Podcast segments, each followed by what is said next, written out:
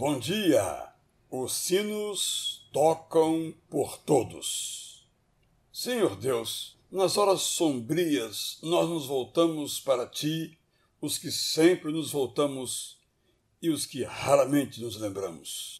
Certamente temos te pedido que dê sabedoria às autoridades para tomarem as decisões necessárias e para nos oferecerem as necessárias orientações e que nos dês coragem para fazermos o que é certo e serenidade para não nos desesperançarmos. Talvez te peçamos perdão por acharmos que as nossas dores decorram dos nossos pecados. Então nos ajoelhamos e até nos flagelamos para receber o que já deste gratuitamente na cruz.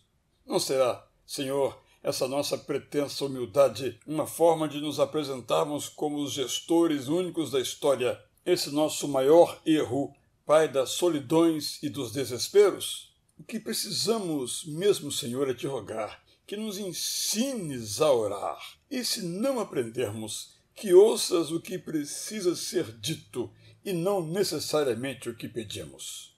Nas manhãs que parecem noites, Senhor, pedimos que tu mesmo levante os nossos olhos para vermos que estás acima das agitações mas nunca indiferente, como se não fosse contigo, porque sofres conosco, arregaças tuas próprias mangas e ages para o nosso bem de um jeito que por vezes nos parece enigmático.